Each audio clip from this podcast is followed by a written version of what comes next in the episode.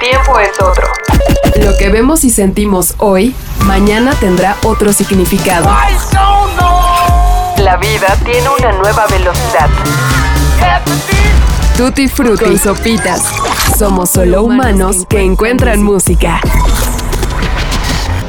Viajemos a principios de 1979.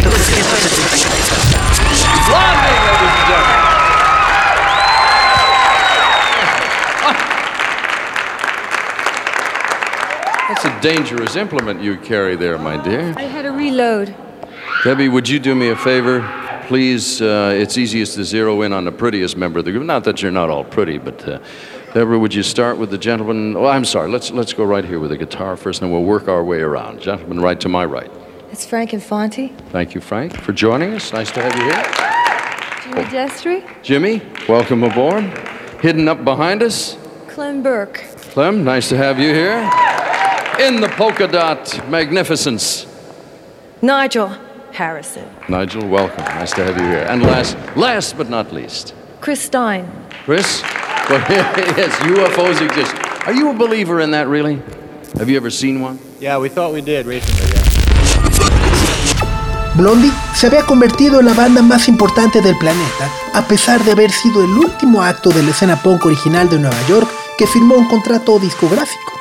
Lo que hoy reconocemos como uno de los más grandes representantes del llamado New Wave y sobre todo del pop norteamericano que marcó a tantas y tantas personas durante los 80 y 90, en aquel momento era visto con muchas reservas y como un grupo poco novedoso que de alguna manera invadía terrenos que no debía cruzar. La rubia y hermosa ex conejita de Playboy llamada Debbie Harry era el sinónimo de una cultura norteamericana glamorosa y despampanante. I think it annoyed me when I was uh, when I was growing up that um, you know that I was expected to you know do raise a family and be you know be the woman, be the wife, and it didn't particularly appeal to me, uh, that I might not be particularly good at it. Su sola presencia y belleza era el gran atractivo de Blondie, pero paradójicamente era también el punto de ataque para descalificar una obra que el tiempo terminó validando. Lo que Blondie aportó al mundo con su fundación en 1976 es quizá la semilla más grande e importante de una apertura y tolerancia que es afortunadamente mucho más palpable y reconocible el día de hoy. El rock y el pop como formas de pensamiento siempre han sido antagónicos, pero si lo pensamos detenidamente, dicho antagonismo ha sido construido primordialmente por nosotros mismos y por quienes desean vender más y más discos. Es un círculo vicioso en el que cada vez menos personas creen. Una idea nunca está peleada con otra, y este principio tan simple como básico es el mismo que siempre ha defendido Blondie. Cuando Patti Smith en alguna ocasión les pidió que se largaran del rock and roll, más allá de ofenderse, Debbie Harry, Glenn Burke, Chris Stein, Frank Infante, Jamie Distry y Nigel Garrison lo utilizaron como combustible para seguir haciendo más, y mejor, eso que tanto enojaba a los punks. Canciones eléctricas que impactaron igual o más allá de las fronteras de uno u otro género. Blondie era una banda tan punk como los Ramones y tan pop como Donna Summer. La nueva ola era una realidad que ningún bando pudo contener ni anticipar. Lo que hacían con sus canciones era vanguardista y difícil de percibir a simple vista. Blondie era una banda de opción múltiple que tenía la capacidad de imitar las armonías de los grupos de chicas de la 60 y mezclarlos con los más modernos sintetizadores. El fanatismo de sus integrantes por Kraftwerk era evidente pero discreto. Cada arreglo fue perfeccionado para alcanzar una diversidad que pocos grupos en aquel momento tenían. En un solo disco, ya fuera Parallel Lines, Eat the Beat o Out American, era posible encontrar raíces de reggae, funk, soul y electrónica. Pero lo novedoso e increíble es que todos estos géneros a veces se encontraban en una sola canción. Si The Clash había inventado un género con su álbum debut y lo perfeccionó con London Calling, Blondie dio un paso igual de importante y trascendente. Estableció cómo debía ser el pop y el rock en la década venidera. Lo que el mundo de la música comprendió en los 80s con sus figuras más emblemáticas como Madonna, Prince o Michael Jackson fue que la belleza física no estaba peleada con el rock y que las melodías del pop podían ser tan ambiciosas como la imaginación.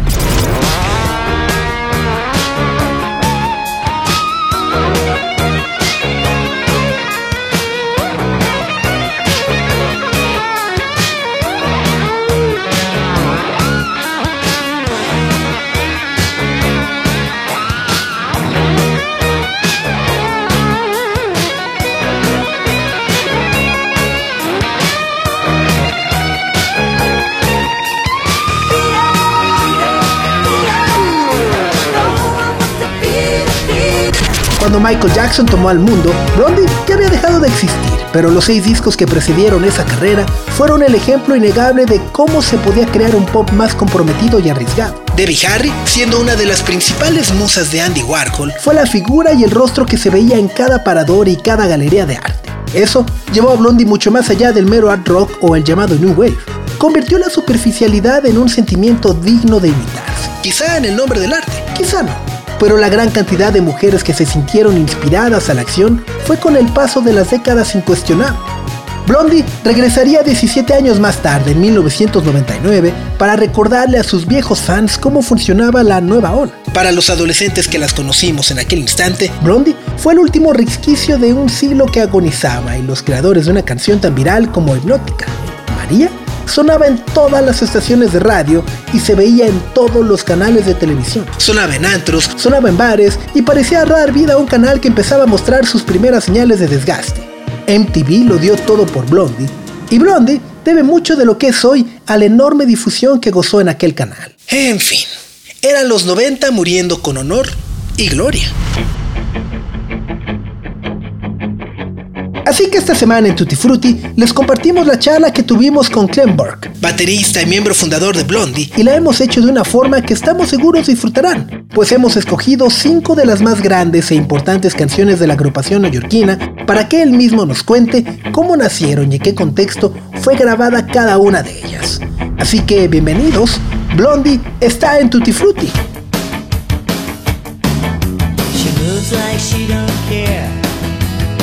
Cool as air. Ooh, it makes you wanna cry. She doesn't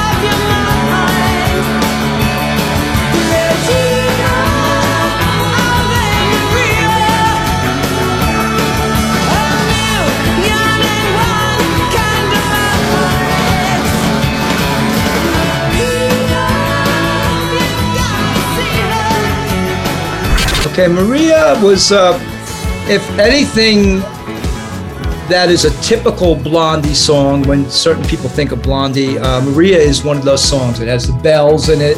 It's kind of a really great pop song. Um, you know, that was our big song when we reunited in the late 90s. And uh, we couldn't believe the success of that song around the world. You know, it was number one in a lot of countries around the world. And it kind of really uh, began the revival of Blondie, you know, as a live act.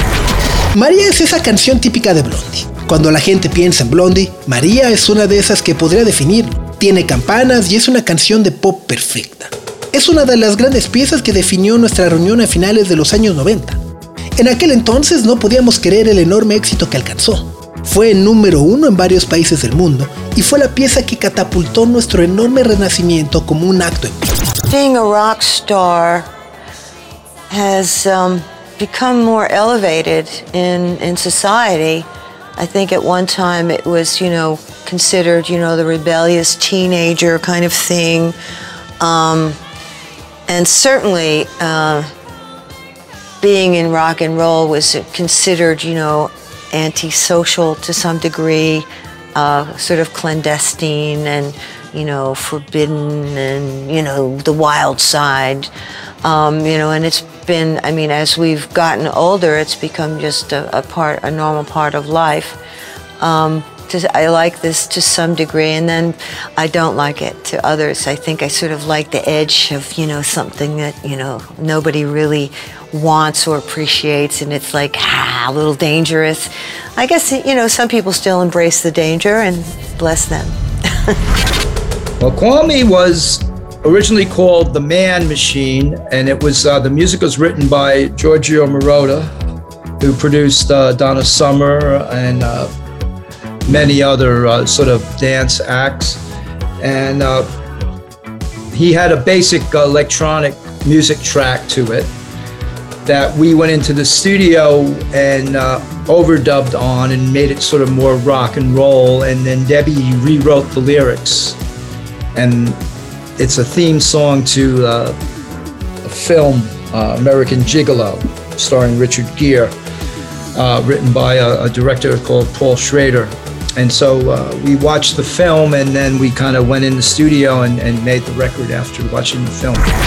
Call Me originalmente se llamaba The Man Machine y su música está escrita por Giorgio Moroder, productor precisamente de Donna Summer y muchos actos más de baile de aquella época. Él tenía lista una pista electrónica básica, la cual nosotros comenzamos a trabajar en el estudio e hicimos mucho más rockera. Debbie reescribió entonces toda la letra para que ésta se adaptara a la película para la que en realidad estaba hecha, que es American Gigolo, con Richard Gere y el director Paul Schrader. En fin, nosotros vimos la película y nos metimos de inmediato al estudio para hacer el disco inspirados por lo que acabábamos de ver. Debbie got a lot of flack for her overt sexuality, which is ridiculous. Ridiculous because she was so tame by modern standards. You know?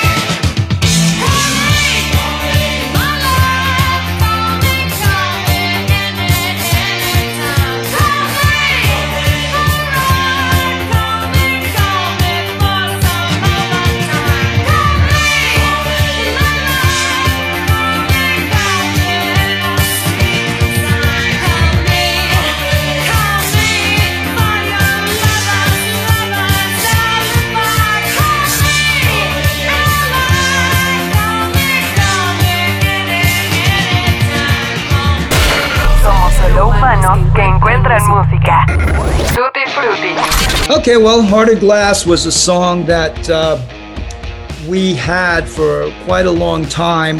We never really were able to perfect the way of recording it. It went through various stages, um, sort of a reggae feel to it, um, a little more sort of a James Brown feel to it. And then we finally hit on uh, doing it with uh, a dance beat, a disco beat, which is my inspiration was kind of like the Saturday Night Fever soundtrack. And when we were beginning with Blondie, uh, simultaneously of so-called punk rock was happening, disco was also happening. And especially in a place like New York City, you were exposed to a lot of dance music as well as a lot of rock and roll music. So we kind of uh, assimilated those two things together to uh, come up with the final version of, of Hearted Glass. And uh, it was kind of controversial when we recorded it because uh, it was kind of uh, sort of out of character for a so-called rock and roll punk band to do a disco song. And we were very influenced by uh, the band Kraftwerk, their electronic music. And I know Debbie was influenced by Donna Summer as well. So um, it took quite a while for that song to become what it became. And uh, we're all really proud of it now, you know. Heart of Glass fue una canción que tuvimos por mucho tiempo y no habíamos tenido la capacidad de perfeccionar. Pasó por muchas etapas y muchos géneros, desde el reggae hasta un poco de soul muy al estilo de James Brown. Realmente comenzó a funcionar en el momento que la aceleramos y vimos que podía ser un número bailable y disco, un poco con lo que yo me había inspirado gracias al soundtrack de Saturday Night Fever. Cuando comenzamos en Blondie, simultáneamente, el llamado punk rock estaba emergiendo al igual que el disco y de manera especial en lugares como New York City había muchísimos lugares para bailar, pero también muchos más para escuchar rock. Lo que nosotros hicimos fue asimilar estas dos corrientes y llegar a la versión final de Heart of Glass. Fue un poco controversial cuando la grabamos porque todos estábamos fuera de personaje sobre el cómo debía sonar una banda de punk o rock mientras lanzábamos algo más orientado a las pistas de baile. Estábamos muy influenciados por Kraftwerk y Debbie estaba muy involucrada también con el sonido de Donna Summer. A esta canción le tomó mucho tiempo llegar a lo que se convirtió, pero como se imaginarán, es uno de nuestros más grandes orgullos.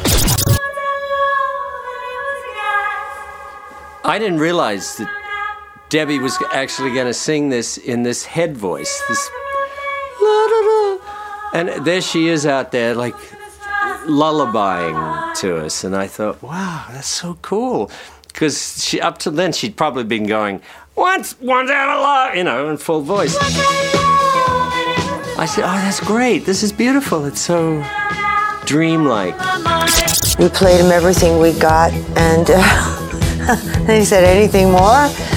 And then, you know, I think Chris said, "Well, we have this old song, you know, that we, we don't use because we've never been able to really finish it the way we wanted it to be, and that was Heart of Glass."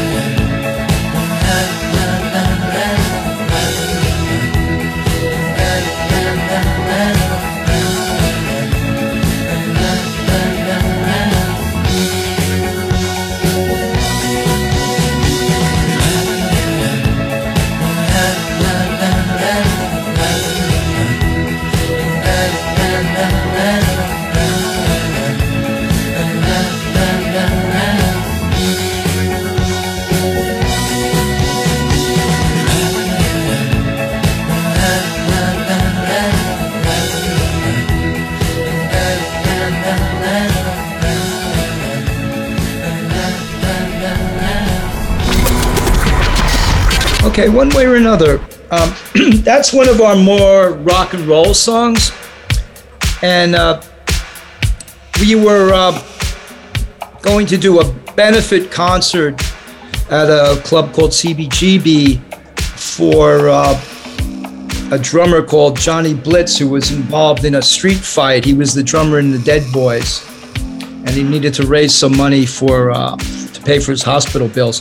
So there was a a, a, a charity concert for him, and we had met uh, the guitarist Robert Fripp from a band called King Crimson, and Robert played on uh, Heroes by David Bowie, for instance.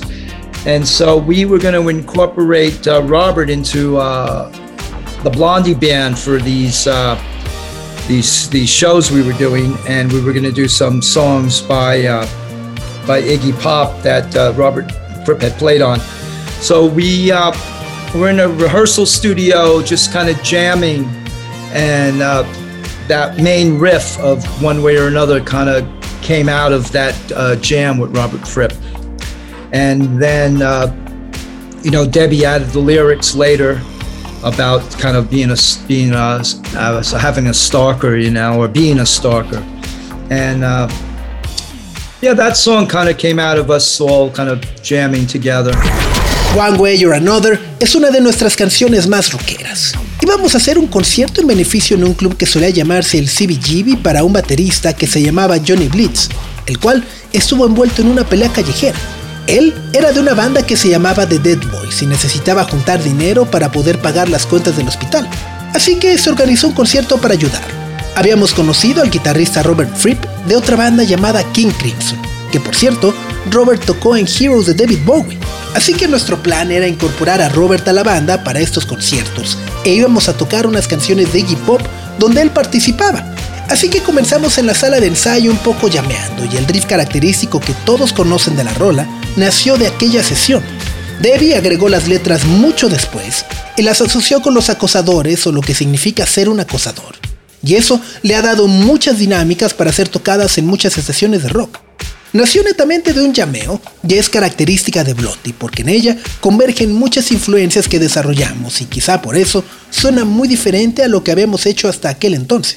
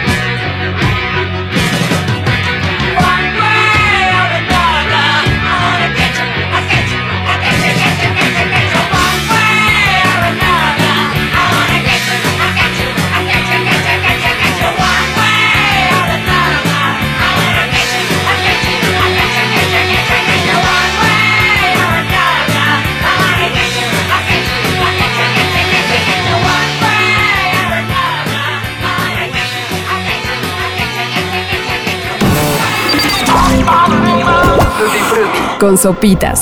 We do have various influences, and uh, being in New York City, we were exposed very early on to uh, rap music in the South Bronx. And uh, particularly, Debbie and Chris had a friend uh, called Fab Five Freddy, who's mentioned in the, uh, the song, who brought them to the South Bronx to uh, they would have these kind of what they call like sort of rap battles. You know, people would be freestyling, rap, rapping, and uh, you know, we uh, took that sort of R&B influence. And uh, the thing with Rapture is there's a great guitar solo on it by our guitarist at the time, Frank Infante. And this is really way before sort of like Michael Jackson, having Eddie Van Halen, like incorporating R&B and rock, uh, a synthesis of two two forms of music added with the rap with rap. So uh, I think we were very innovative in uh, in recording that song, and it's one of our favorite songs to play live, and we always get a great response from that song. It's a great song. It has a song with and a rap. You know, a lot of lot of rap music at the time was just a, a beat with someone rapping over it without any melody. And uh, Rapture has a great melody as well as incorporating the rap part of the song. So it's uh, it's kind of very innovative in that way. Nosotros teníamos varias influencias y el hecho de vivir en Nueva York nos expuso de manera muy temprana las primeras manifestaciones de rap en el sur del Bronx. Particularmente, Debbie y Chris Stein tenían un amigo llamado Fab Five Freddy, el cual es mencionado en la canción, y este los había llevado al Bronx para presenciar las llamadas batallas de rap, donde las personas improvisaban rimas de manera libre. Así que la canción toma esa influencia de Rhythm and Blues. Lo que sucedió con Raptor fue que tiene un gran solo por nuestro guitarrista de entonces, Frank Infante, y se hizo mucho antes que personajes como Michael Jackson incorporaran artistas como Eddie Van Halen y se mezclaran de esa manera géneros como el RB o el rock, u otras formas de hacer música con el rap. Creo que fuimos muy innovadores cuando grabamos esa canción y es hoy una de nuestras favoritas para tocar en vivo porque siempre obtenemos una muy buena respuesta al hacerla sonar. Hay una gran canción dentro de un rap. Mucha de la música que se hacía entonces era solo un beat con alguien rapeando encima, pero sin ninguna melodía. Y Raptor, además de todo lo que menciono, tiene una melodía. Fue muy innovadora en ese sentido.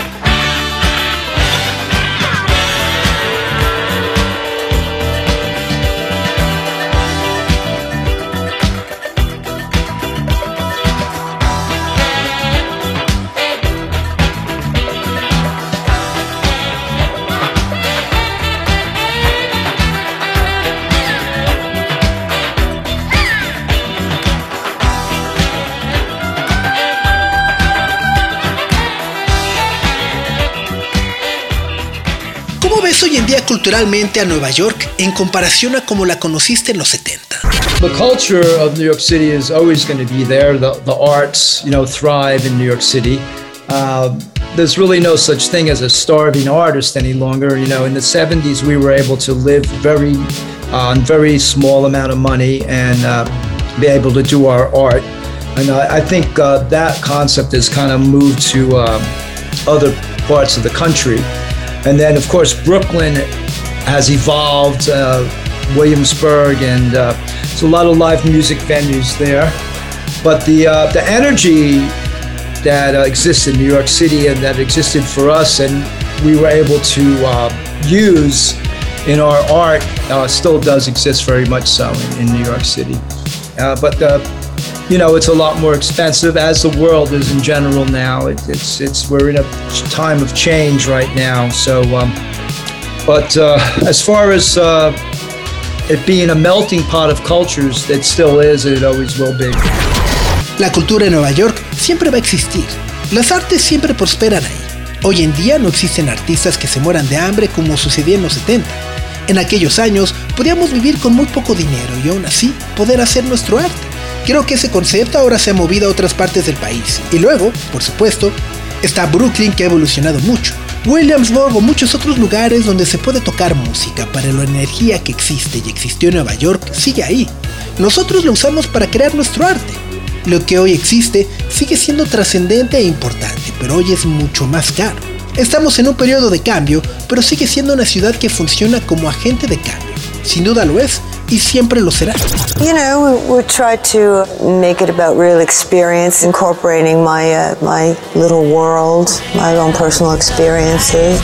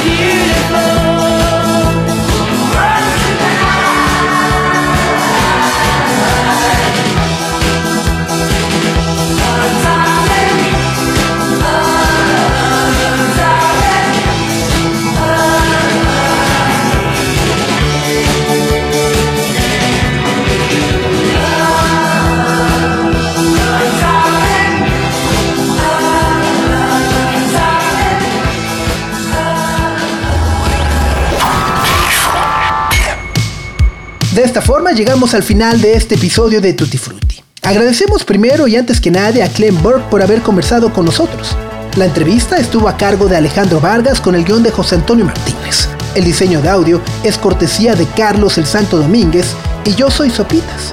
Les recuerdo que semana a semana publicamos un newsletter donde compartimos lo que vemos, escuchamos y probamos. Lo único que tienen que hacer para recibirlo es suscribirse a través de nuestra cuenta de Instagram en arroba tutifrutipodcast. Síganos y nos encontramos nuevamente por acá la próxima semana. Cuídense mucho y pásenla muy bien. Adiós. El tiempo es otro. Lo que vemos y sentimos hoy, mañana tendrá otro significado. La vida tiene una nueva velocidad. Tutti Frutti con sopitas. Somos solo humanos que encuentran música.